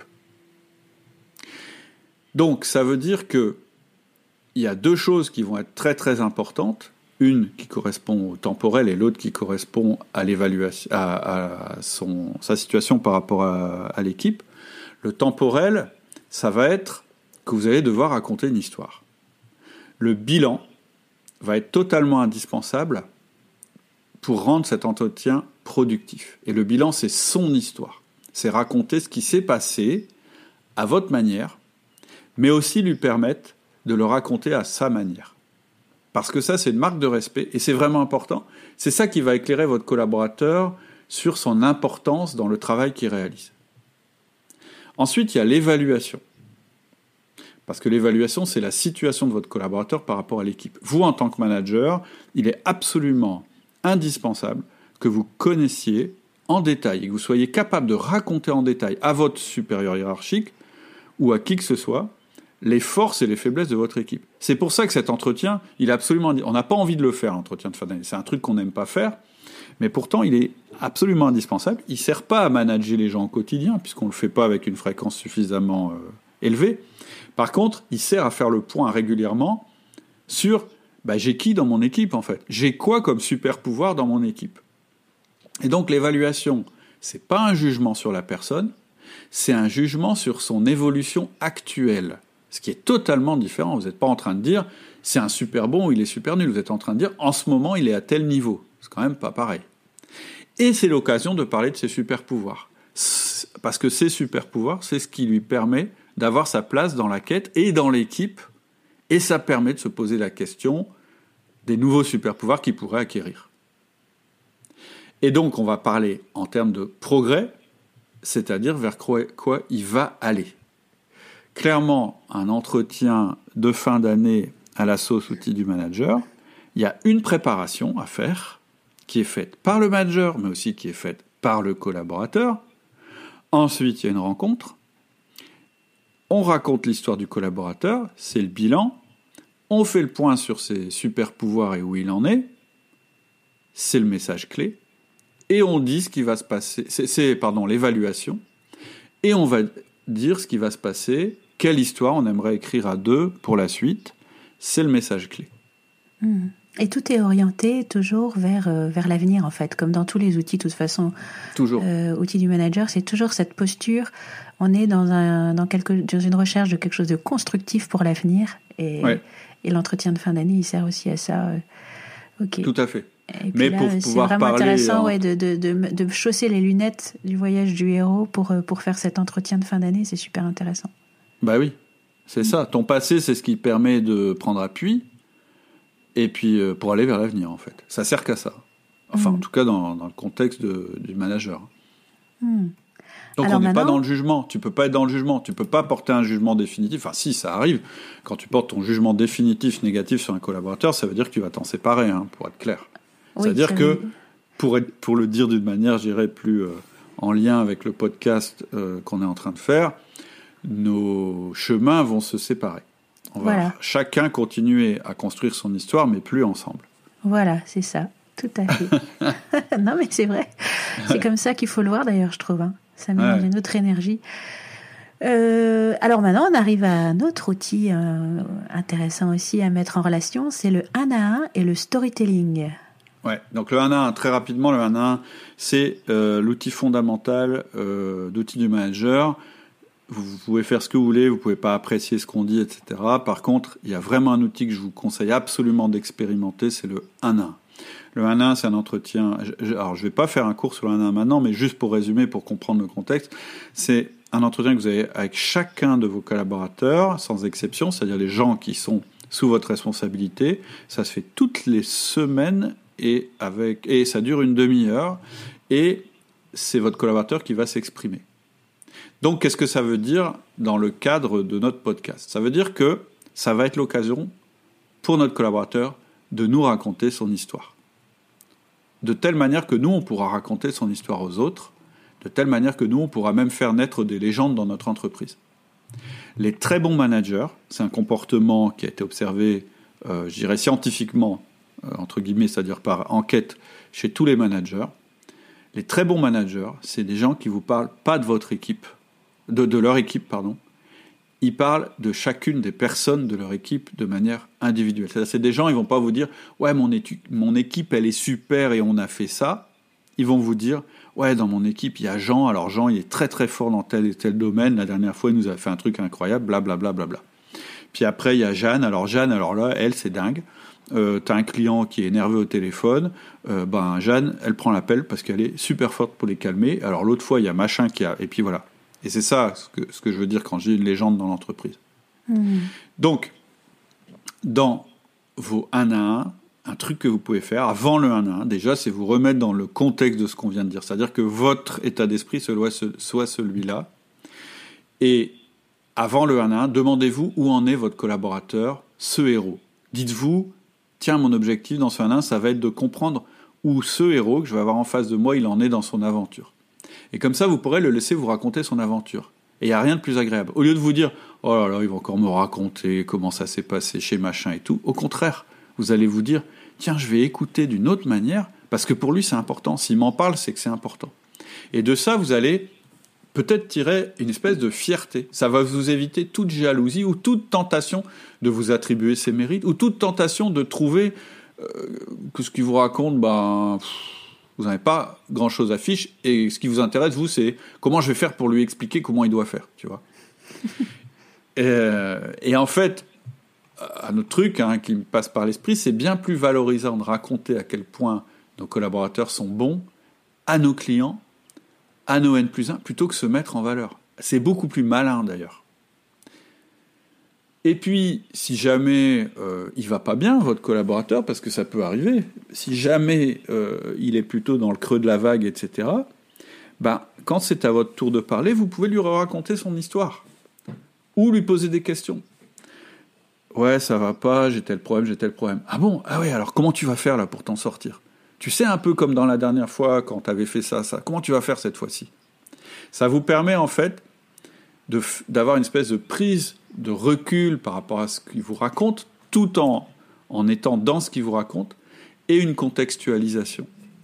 C'est-à-dire que, au lieu de, de vous dire euh, oh là là, il est pénible, il brasse du noir, etc., vous allez vous dire non, non, il est dans un moment difficile, et comment on va faire pour l'en sortir? Hmm. Comment je peux jouer ce, rôle? Tu sais, euh, je ne sais pas si, si tu connais, euh, tu sais, c'est comment s'appelle-t-il déjà?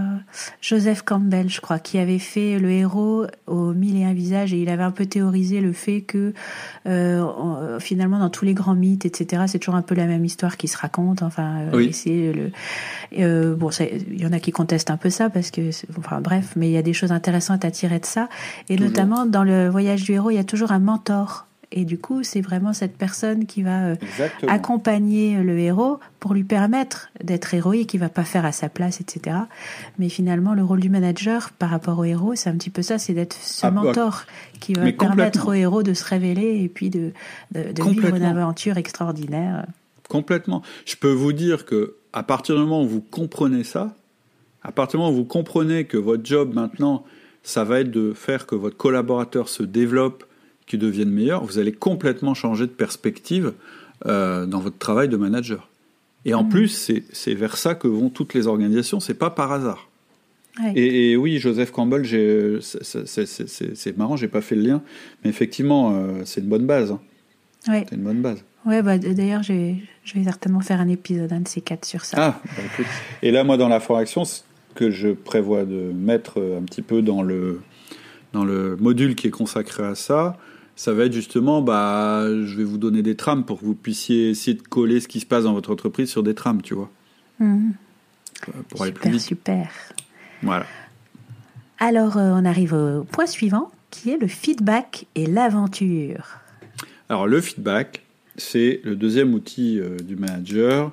C'est comment euh, vous parlez à vos collaborateurs euh, de leur performance. Et euh, cet outil, on l'a développé parce qu'on a observé que les très bons managers, ce qu'ils font, c'est qu'ils parlent de performance en permanence à leurs collaborateurs. C'est-à-dire que quelqu'un qui est un bon manager, en général, il sait exactement où il en est, il sait exactement s'il est plutôt en train de performer ou pas, parce que son manager le lui dit, et le lui dit, et c'est ça qui est le plus important, d'une manière qui lui permet euh, de grandir. Le feedback, c'est ça. Donc le feedback, c'est un processus en quatre étapes. Euh, je ne vais pas encore une fois faire un cours sur le feedback, mais en gros, la trame, c'est est-ce que je peux te faire un feedback quand tu, fais telle telle chose Voilà l'impact, on décrit l'impact. Est-ce que tu peux continuer si on veut renforcer le comportement qu'on a euh, décrit ou est-ce que tu peux changer si le comportement n'a pas un impact positif? En gros, c'est ça. Et donc le fait d'avoir une quête et de voir vos collaborateurs comme dotés de super pouvoirs, ça va permettre d'orienter vos feedbacks et de ne pas faire des feedbacks ou des réflexions à tout bout de champ sur n'importe quel sujet. C'est-à-dire que quand vous allez faire un feedback, qui soit positif ou négatif, mais qui soit positif aussi, vous allez le faire par rapport à la quête collective, par rapport au pourquoi. C'est ça qui va orienter en fait les actions de vos collaborateurs. Je veux dire, chez un collaborateur, vous pouvez toujours trouver des choses qui vont pas. Mais c'est pas ça la bonne question. C'est pas est-ce qu'il y a des choses qui vont pas? C'est est-ce que dans les choses qui vont pas, c'est euh, comment dire, c'est un impact négatif sur le pourquoi, sur ce vers quoi on va? Est-ce que dans ces points forts, c'est des choses qui contribuent à la quête ou pas? Donc déjà, ça vous permet d'orienter vos feedbacks et de pas faire des feedbacks sur tout et n'importe quoi, parce que là, on peut aller dans l'excès, on peut commencer à faire des feedbacks sur, des choses qui n'ont rien à voir avec l'entreprise. Ce serait quand même un peu bête. Donc ça oriente l'outil. Ensuite, ces feedbacks, vous allez aussi les faire par rapport à ces super pouvoirs. C'est-à-dire, vous allez vous dire, bah, euh, euh, c'est-à-dire, vous allez mettre en relation la quête et ce qu'il est capable de faire. Et donc, vous allez renvoyer au collaborateur la responsabilité de trouver comment il va faire. Et c'est ça, ces super pouvoirs. Donc, quand vous avez une quête, vous avez un pourquoi, et quand vous faites des feedbacks, vous parlez plutôt du comment. C'est-à-dire que vous recontextualisez avec votre collaborateur, vous dites, tu vois, quand tu fais ça, bah, ça contribue pas à la quête, entre guillemets. Et donc, comment est-ce que tu vas faire? Et le comment, vous le laissez faire. Puisqu'en fait, vous lui faites confiance, c'est un héros, il va trouver comment faire. Voilà, c'est tout à fait ça. C'est ce que j'allais j'allais dire. C'est vraiment un bon moyen de se mettre dans cette posture que tu, que tu défends depuis le départ. Hein, mais en tout cas, avec cette idée, oui, euh, la confiance dans les ressources, confiance dans, la, dans le fait que la personne a, tous les moyens de changer sa façon de faire et, et qu'elle est pas malveillante ou qu'elle est pas, elle fait pas exprès ou elle est pas, ou elle est, pas incapable. C'est aussi le euh, principe de la bonne intention. C'est ça, c'est absolument ça. On se met dans cette dynamique-là quand on fait un, un, feedback qui a pour objet de, de modifier le comportement de quelqu'un. On n'est pas là pour être dans le passé et lui dire Ah, mais enfin, euh, ça fait n'importe quoi. et d'ailleurs, on ne pose même pas la question du pourquoi, on lui demande même pas pourquoi il fait comme ça. Hmm. Ça, c'est son. Euh, il y a un, podcast hein, là-dessus qui s'appelle Le principe de la bonne intention. Ouais. Et puis la dernière chose, hyper importante, hyper importante, c'est que euh, c'est le droit à l'erreur. C'est-à-dire qu'en fait, à partir du moment où vous faites confiance à quelqu'un, que vous l'admirez, eh ben vous acceptez qu'il fasse des erreurs. Pourquoi? Parce que d'abord, vous savez, je l'ai assez dit, je vais le répéter encore une fois, le, la meilleure, le meilleur apprentissage, le moment où on apprend le plus, où on apprend le mieux, c'est quand on corrige ses erreurs. Mm. Donc qu'est-ce que ça veut dire? Ça veut dire que l'erreur existe, qu'elle est nécessaire pour apprendre, et ça veut dire que pour apprendre, ça se fera en corrigeant les erreurs. Et donc, pour pouvoir donner le droit à l'erreur à vos collaborateurs, vous devez vous dire, oui, même les meilleurs font des erreurs, la preuve j'en fais. Par contre, je fais confiance à mon collaborateur pour que cette erreur, en fait, ce soit ce qui va lui faire apprendre de nouvelles choses, puisque je vais lui demander de corriger cette erreur. C'est-à-dire que ce que je vous dis là, c'est ne corrigez pas les erreurs de vos collaborateurs. Laissez-leur les corriger. Demandez-leur de les corriger. Et comme vous les admirez, comme ce sont des héros, comme vous avez confiance, vous allez voir, ils vont réussir à corriger leurs erreurs. Et, et, le manager va devenir le spectateur admiratif de la façon dont il se sort de, cette difficulté. Bah oui, puisqu'en fait, un mentor, c'est ça. Hein. Un, ah mentor, il ne te dit pas euh, euh, comment faire. Hmm. Il, te renvoie, il te, il te montre un miroir. Hein. Oui, tout à fait. Alors on arrive au point suivant. à chaque fois, j'ai envie de papoter pendant une heure sur un truc que tu dis, mais on va quand même continuer à avancer. Hein. Ça me dérange pas. Hein, je veux dire, on, est dimanche, c'est cool. Et nos collaborateurs. Ah oui, j'ai eu un, un message d'une auditrice qui disait Moi, j'aimais mieux quand on faisait des podcasts de 20 minutes, et je peux tout à fait comprendre, hein, parce que ça doit correspondre à, son trajet euh, domicile-travail, peut-être. Mais euh, en fait, euh, on a pris une autre option qui est de vous laisser bah, mettre sur pause et puis de reprendre plus tard. Moi, c'est comme ça que je consomme les podcasts. Et franchement, je trouve que c'est, je trouve que c'est mieux. Alors, on arrive au point suivant. Quand vous vous perdez dans un autre podcast, vous mettez sur pause, vous faites autre chose, puis vous reprendrez plus tard, c'est pas grave. Oui, ça peut s'écouter en petites tranches. Bah ouais. Alors, c'est tout l'avantage. Ouais. Le coaching et les super pouvoirs. Alors, le coaching, c'est quoi? Encore une fois, je ne vais pas faire un cours sur le coaching, mais je vais quand même dire ce qui est euh, absolument euh, primordial. les éléments. Selon euh, outil du manager, hein, on précise bien. Ouais, selon, ouais, c'est ça, selon outil du manager. En fait, le coaching selon outil du manager, je vais d'abord vous dire ce que c'est pas. Ça n'est pas une formation. C'est-à-dire que je dis souvent, en tant que manager, vous n'êtes pas forcément un bon formateur et surtout vous n'êtes pas forcément très bien placé dans votre position de manager pour former vos collaborateurs. Ça ne veut pas dire que vous n'allez jamais mettre la casquette du formateur, mais encore une fois, ça ne fait pas partie des outils du manager. Le coaching, ça n'est pas une formation parce que quand on fait une formation, on devient une ressource. Alors que quand on fait du coaching, on reste dans notre position de manager ou de mentor, c'est ce qu'on disait tout à l'heure. Donc en fait, c'est quoi le coaching si c'est pas de la formation? Le coaching, c'est la manière dont vous allez faire en sorte que votre collaborateur augmente ses super pouvoirs, augmente ses compétences. C'est pas vous qui allez le former, vous n'allez pas être la ressource.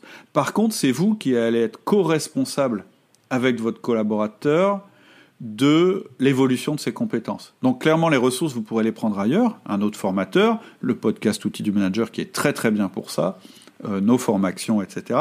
Et vous, vous allez un peu manager l'évolution des compétences de votre collaborateur. Pourquoi? Parce que c'est votre job de vous constituer une équipe de choc qui va remporter des victoires. Et donc, on voit bien que coaching, ça résonne complètement avec l'histoire du héros qui acquiert des super pouvoirs, etc., etc. Donc, qu'est-ce que je vous conseille pour, dirais, augmenter la puissance de l'outil coaching bah, C'est simplement de voir votre collaborateur comme un héros qui a des super pouvoirs. S'il y a des gens qui ont fait des jeux de rôle, ça va vachement leur parler. En général, quand on fait des jeux de rôle, on a une fiche de personnage, c'est comme ça que ça s'appelle, et euh, le personnage, il a ce qu'on appelle des compétences.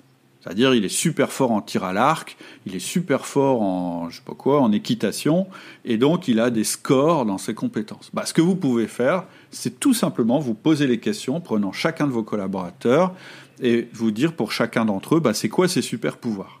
Qu'est-ce qui fait ce mec-là, qu'est-ce qu'il réussit à faire, ou cette dame, qu'est-ce qu'elle réussit à faire que les autres membres de l'équipe ont plus de mal à faire qu'elle ou que lui? Ensuite, euh, la question que vous pouvez vous poser, c'est de quel nouveau super pouvoir il a besoin pour réaliser sa quête? C'est quoi qu'on va devoir développer chez machin pour qu'il se développe encore plus? D'ailleurs, c'est pas forcément chez machin qu'on va le développer, parce que c'est pas forcément ce dans quoi il est à l'aise, donc c'est peut-être chez quelqu'un d'autre qu'on va le développer, et puis ça va quand même fonctionner parce qu'on a une équipe. Oui, voilà, c'est ce que j'allais dire. C'est ce qui est super intéressant, je trouve, c'est de se dire, ces super pouvoirs naturels, c'est ça, et donc je vais les développer encore plus. Enfin, je vais, je vais lui donner l'occasion de les développer encore plus. Et finalement, euh, les pouvoirs euh, complémentaires, on va les trouver chez les autres. Et par contre, euh, peut-être que il y, a, y, a, certaines zones où finalement, il est, il a tellement quand même un manque de pouvoir sur ce domaine-là que ça empêche ses super pouvoirs de s'exprimer. Et là, je vais, je vais lui proposer de, des outils pour que justement, il ait au moins le minimum vital qui lui permet Exactement. de laisser libre cours à tous ses super pouvoirs. C'est complètement ça. En fait, la théorie du développement des compétences à l'intérieur d'une équipe ou d'un individu, c'est ça. Moi, d'une manière générale, ce que je conseille, c'est que vous développiez au maximum, au maximum, les zones et que vous adaptiez la fonction de la personne dans ces zones de confort et de compétence. Mm. Parce que ça va être ces zones de plaisir, et donc c'est là où elle va avoir ce que j'appelle un super pouvoir. Mm. Et c'est l'amalgame de tous les super pouvoirs de l'équipe qui va faire que l'équipe est super forte. Par contre, ce que tu dis, c'est tout à fait juste. Il y a une limite à ce raisonnement. C'est que parfois, les faiblesses d'une personne empêchent ses super pouvoirs de s'exprimer. Je vais prendre un exemple. Euh, j'ai un super vendeur. C'est un mec, il est incroyable. Dès qu'il arrive devant un client, euh, bam, il fait la vente, etc. Donc, par contre, il est supra nul en organisation. Il est complètement merdique, il oublie tout le temps ses affaires, il va chez un client au lieu d'un autre, machin, bah, etc. Première stratégie, je le mets avec une euh, assistante commerciale qui est super hyper balèze, qui a un super pouvoir pour justement euh, organiser les tournées, je vais dire n'importe quoi. Mais ça peut ne pas suffire. C'est-à-dire que peut-être que mon super vendeur, il va quand même falloir qu'il apprenne à un peu à être stratégique euh, dans ce qu'il fait. Tu vois? Mmh. Et c'est un peu l'illustration de ce que tu viens de dire. L'autre chose aussi qui est intéressante, je vais encore parler de ma courbe en queue de cochon, c'est de se dire que quand tu coaches quelqu'un, ton job en fait, c'est de le connaître suffisamment pour l'aider à se positionner sur une courbe, parce que la progression de quelqu'un, elle n'est jamais linéaire. En fait, la progression de quelqu'un, elle est euh, répartie sur quatre éléments. La progression, le plateau, la régression et la réaction. OK? mm. Et euh, tout le monde. Et euh, même les meilleurs. Et le problème, c'est que on n'est pas toujours, on n'a pas toujours la conscience qu'on est, par exemple, sur un plateau où on n'a pas toujours la force de se dire là je suis en régression, il faut que j'ai une réaction.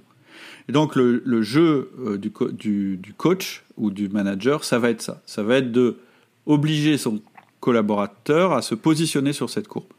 Tant qu'il est en progression, vous n'avez pas, pour, être honnête, hein, tant qu'il est en progression et cohérent avec l'entreprise, c'est le truc le plus simple. Vous n'avez pas trop à le, je dirais, à le, à le bousculer. Feedback Par contre, positif à ce moment-là, très abondant. Voilà et extrêmement abondamment. Par contre, comme tout le monde, il va arriver à un plateau. Et ça, faut le détecter le plus vite possible pour que euh, le moment euh, entre euh, le plateau, la régression et la réaction soit le plus petit possible. C'est ça votre job de manager. C'est de repérer où en est votre collaborateur et si vous voyez qu'il est en plateau, de réagir très fort. Parce que c'est l'autre limite sur la théorie de s'appuyer sur les forces de nos collaborateurs, c'est que parfois comme vous les mettez tout le temps dans des domaines où ils sont à l'aise, je vais dire n'importe quoi, un technicien qui a toujours fait de la technique, etc., la confort, c'est de laisser dans sa technique. Sauf que vous pouvez ne pas avoir détecté qu'il était très fort aussi dans un autre domaine, par exemple le commercial, et qu'il serait temps qu'il étoffe le domaine de ses compétences, d'autant plus si ça correspond euh, à la quête de l'entreprise. Et du coup, au lieu de faire un, entretien, je vais revenir aux entretiens de fin parce que le coaching, c'est à ce moment-là qu'il se fait. Hein. Plutôt que de dire à votre collaborateur, mais euh, en fait, tu, ça va pas, ou tu es nul, etc., etc., vous aurez une autre discussion. Vous aurez une discussion qui sera de dire, bah, as vu, tu te situes là. Avant, tu as eu de la progression, de là à là, mais maintenant, tu te situes là. Et bientôt, si on fait rien, tu vas te situer là. Et là, vous montrez la régression. Ou bien, vous pouvez aussi lui dire, bah, tu te situes en régression là. Donc, il faut la réaction. Et là, vous aurez un discours avec votre collaborateur qui est beaucoup plus, euh, je dirais, pertinent et intéressant que simplement j'ai été bon, bah non, t'as pas été bon, ce genre de truc. Et puis la dernière chose qui est intéressante avec les super pouvoirs, c'est que et, le coaching, c'est la notion de progression et de dépassement. Je vais en parler tout à l'heure quand on parlera de la motivation, mais évidemment, à partir du moment où vous avez une espèce de cartographie des super pouvoirs de votre collaborateur, vous pouvez aussi avoir un historique et vous pouvez aussi, avec lui, vous réjouir de son dépassement et de son évolution dans, chacune, dans chacun des super pouvoirs. Hmm. Il y a un, truc euh, oui. qui est, un dernier truc qui est un peu inclus dans le coaching, c'est la délégation. Oui. Euh, donc, j'ai pas fait une partie spéciale là-dessus, mais voilà, clairement, euh, si je veux parler deux minutes de la délégation, déléguer tous vos pouvoirs, tous. Il y en a qu'un que vous n'avez peut-être pas envie de déléguer, vous, c'est votre super pouvoir. Tout le reste, même ce que vous faites à peu près bien, déléguez-le à quelqu'un qui a des super pouvoirs pour le faire. Hmm. On arrive euh, à l'outil suivant qui est le disque. Excuse-moi. Et du coup, à travers les profils disques, comment on peut vivre euh, ce voyage du héros et cette quête? Alors, le disque, euh, c'est euh, une cartographie qu'on fait qui est comportementale. Bon, je vais résumer très fort. Il y a quatre profils dominant, influent, stable et consciencieux. Et on va dire que chacun des profils a des caractéristiques que, l'autre n'a pas. Euh, donc voilà, je ne vais pas rentrer dans le détail. C'est juste pour vous dire que cette histoire de héros, elle peut parler à chacun des profils. Je dirais qu'il y a des évidences. Par exemple, le dominant, ça va lui parler. Le héros, clairement, il est là-dedans à fond. Hein. Quelqu'un qui est dominant, euh, clairement, il se voit comme le héros de sa vie. Et puis son but, c'est de remporter ses victoires. Donc ça va être un, absolument quelqu'un qui va être euh, tout à fait en phase avec cette manière de voir les choses. L'influent, euh, ça va très très bien marcher avec lui aussi parce que un, ça lui permet d'exister. Quand on est un héros, on existe quand même. Et deux, il adore les histoires. Donc raconter une histoire, euh, formidable quoi. L'influence c'est quelqu'un qui fonctionne beaucoup beaucoup par anecdote. Donc il va tout à fait trouver sa place là-dedans. Alors sur les deux autres profils, on peut se dire ouais mais c'est moins évident pour les deux autres profils parce que le stable il aime pas parler de lui euh, et puis le consciencieux il est pas du tout dans les choses un petit peu comment je vais dire, euh, l'aventure, les tripes, tout ça, ça lui parle moins, c'est quelqu'un de concret, etc. Et en fait, pas du tout, pas du tout, du tout, du tout. C'est que le stable, c'est aussi quelqu'un euh, qui, est sensible à ça parce que le stable, il aime bien que tout le monde ait sa place dans l'équipe. Et c'est aussi quelqu'un qui va toujours euh, aimer parler des personnes et raconter une histoire sur les personnes, peut-être pas de la même manière qu'un dominant, où ça va être des victoires, des bagarres, etc., ni de la même manière qu'un influent, où il va essayer de, je dirais, de d'exciter son auditoire, le stable, il va plus raconter des histoires comme euh, une histoire d'harmonie et de réalisation, etc. Donc un stable, il va être parfaitement il va être très euh, content de, oui, très content de considérer ses collaborateurs comme des héros, etc. tout à fait. Absolument. Et les mettre en avant et d'être fier d'eux, etc. Et le consciencieux, il va aussi trouver son compte dans, dans cette histoire. Pourquoi? Bah, La première chose, c'est que finalement, euh, caractériser les gens avec des super pouvoirs, ça va lui permettre euh, d'avoir une vision assez limpide des personnes et donc de mieux les comprendre et de voir quels sont leurs avantages et leurs inconvénients, parce que c'est quelqu'un qui raisonne beaucoup comme ça. Et puis surtout, ça va permettre de déterminer une logique aux actions qui sont entreprises, parce que le consciencieux, il a vraiment besoin de ça. Il a besoin, il a besoin en fait de rentrer dans une logique, dans un système pour comprendre ce qui se passe. Et le storytelling et l'histoire, clairement, c'est un système.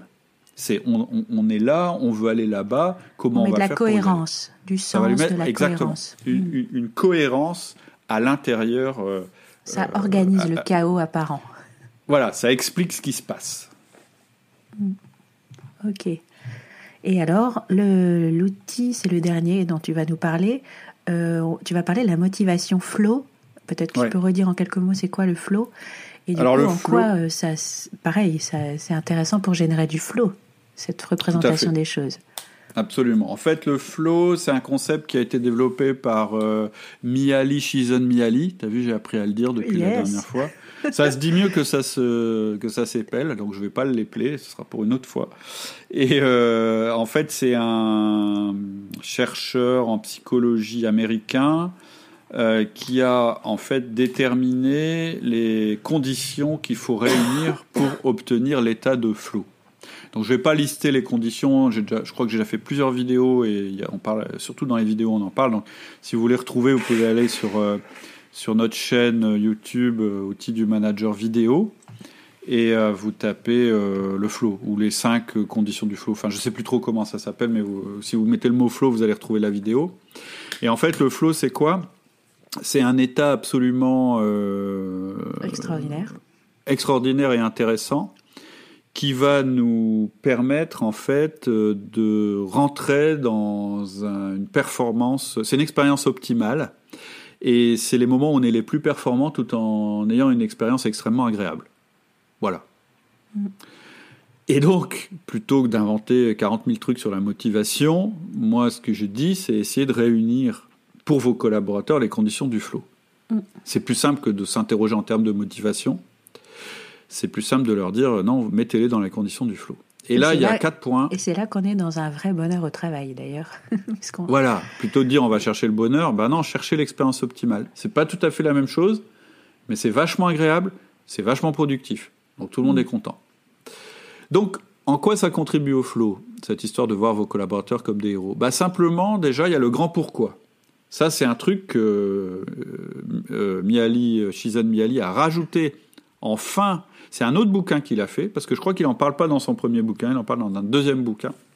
Il dit que l'expérience optimale, elle est encore plus optimale si on est à l'intérieur d'un grand pourquoi. C'est-à-dire que si ce qu'on fait a un sens pour nous. Ça, on vient d'en parler. La deuxième chose, qui est très intéressante dans ce qu'on vient de dire, c'est le feedback. Parce que une des caractéristiques de l'état de flow, c'est qu'on sait en permanence si on est en train de progresser vers notre objectif. On a un retour immédiat entre les actions qu'on met en œuvre et leurs effets. C'est une des conditions du flow, ouais. Ouais, c'est une des conditions du flow. Et il y a une autre chose qui est très importante, c'est l'adéquation entre le challenge qu'on a et nos compétences. Et il faut que le challenge qu'on a soit toujours légèrement supérieur à nos compétences. S'il est très supérieur, on va se démotiver parce qu'on va pas y arriver, on va faire un burn-out, etc. Mais si les compétences sont supérieures au challenge, on va s'ennuyer, on va faire un bore-out et on ne sera pas non plus dans une condition de flow. On va faire un travail qu'on va trouver pénible, enfin chiant, voilà, ennuyant, c'est plus joli. Et puis le dernier euh, élément, c'est la focalisation de notre énergie pour nous immerger dans ce qu'on est en train de faire. Et ça, la quête, ça permet ça. Permet ça. C'est-à-dire qu'à partir du moment où vous avez déterminé l'environnement, le pourquoi, les alliés, les, ennemis euh, et le chemin, ben vous pouvez complètement vous laisser aller et être concentré sur votre tâche. Vous n'avez plus de pensée parasite puisqu'en fait vous avez clarifié tout votre environnement. Mmh. Et c'est pour ça euh, que euh, on peut faire un lien entre l'état de flow et cette histoire de considérer nos collaborateurs comme des héros à l'intérieur d'une aventure.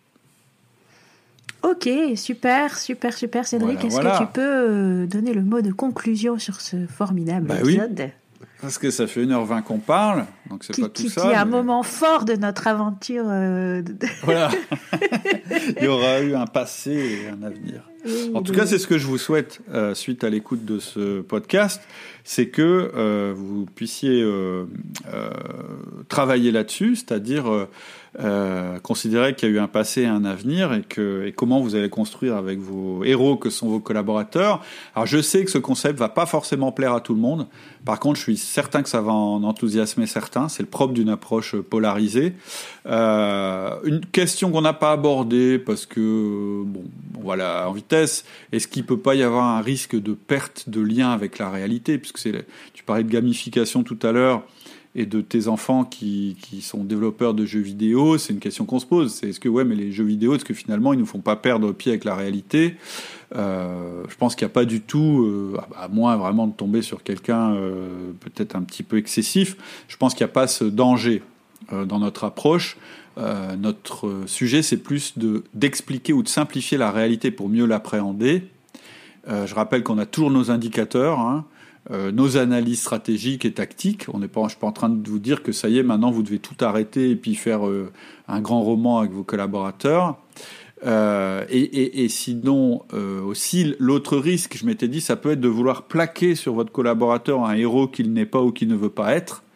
Et en fait, c'est pas ce que je vous conseille. Je ne vous dis pas, vous devez inventer un personnage avec vos collaborateurs. Je dis, prenez votre collaborateur et essayez de l'idéaliser pas tout à fait la même chose. Faites-en un personnage plus, c'est-à-dire euh, je le vois comme ça, mais s'il était un super-héros, il serait comment? C'est ça mon approche. Et puis, euh, la dernière chose que je voudrais dire à propos de tout ce, principe de voir vos collaborateurs comme votre héros, c'est que ça répond à ce qu'on attend de vous en tant que manager. Qu'est-ce qu'on attend d'un manager? J'ai déjà fait des vidéos, des podcasts là-dessus, je ne vais pas détailler, mais des résultats et de la rétention, c'est-à-dire de la fidélisation. C'est les deux R du management. Et donc posez-vous cette question. Est-ce qu'à la place de votre collaborateur, vous quitteriez une entreprise dont vous êtes le héros? Je ne crois pas. Je ne crois pas que vous prendriez le risque de vous retrouver dans une autre entreprise où vous seriez le lambda. Ça, c'est de la rétention. La deuxième question, c'est, si vous êtes considéré comme un héros, allez-vous renoncer à votre quête? Sûrement pas. Vous aurez envie de réaliser votre quête. Et ça, c'est le domaine des résultats. Et d'ailleurs, vous pouvez vous poser la question sur vous, parce que quelquefois ça aide. Vous êtes quoi comme héros pour votre entreprise? En quoi vos collaborateurs vous voient comme un héros? C'est-à-dire qu'est-ce qu'ils considèrent chez vous comme étant vos super pouvoirs? Et quel héros vous avez envie d'être en tant que manager pour l'avenir? Oui, c'est vraiment une, belle façon parce qu'on a quand même souvent euh, des gens qui sont des déçus du management, qui qui ont plus envie de manager parce qu'en fait ils trouvent que c'est que c'est trop difficile, que.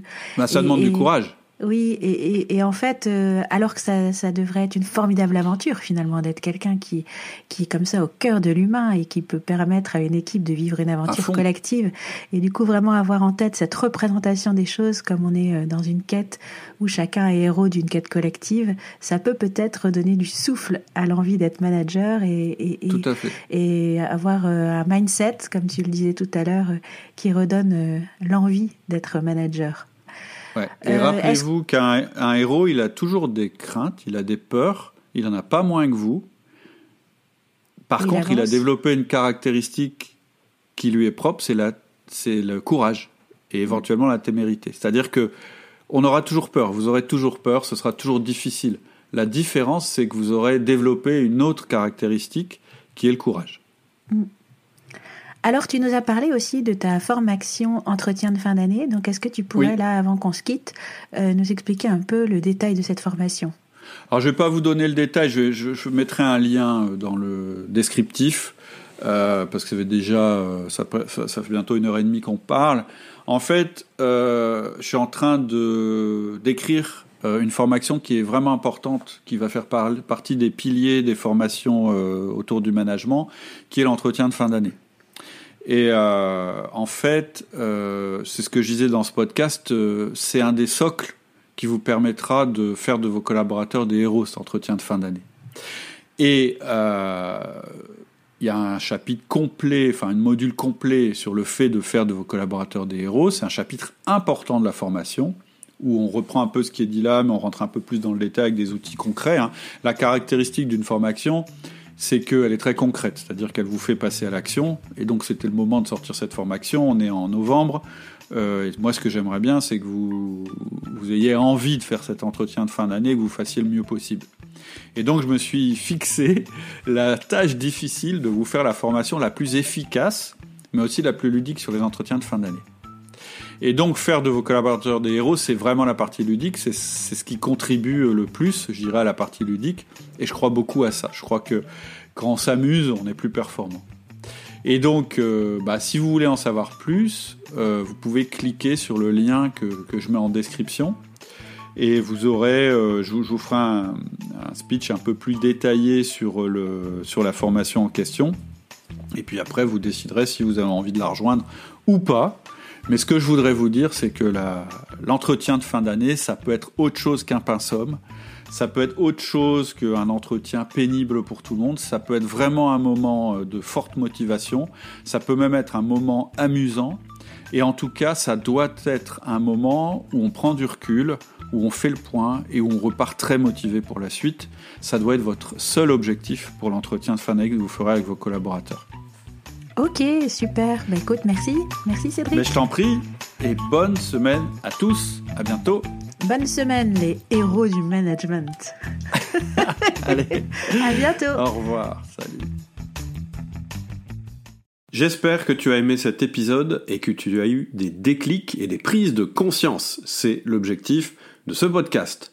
Si c'est le cas et que tu vas aller plus loin avec moi pour passer à l'action, parce que sans action, la réflexion ne sert à rien, je te propose une série de mails spécifiques qui sont en lien avec le sujet abordé par cet épisode. Ils vont te permettre de bien ancrer les idées et de passer à l'action. Et si tu veux aller encore plus loin, je te proposerai une formation. Il te suffit de cliquer sur le lien en descriptif et de me donner ta meilleure adresse email. À bientôt. Salut.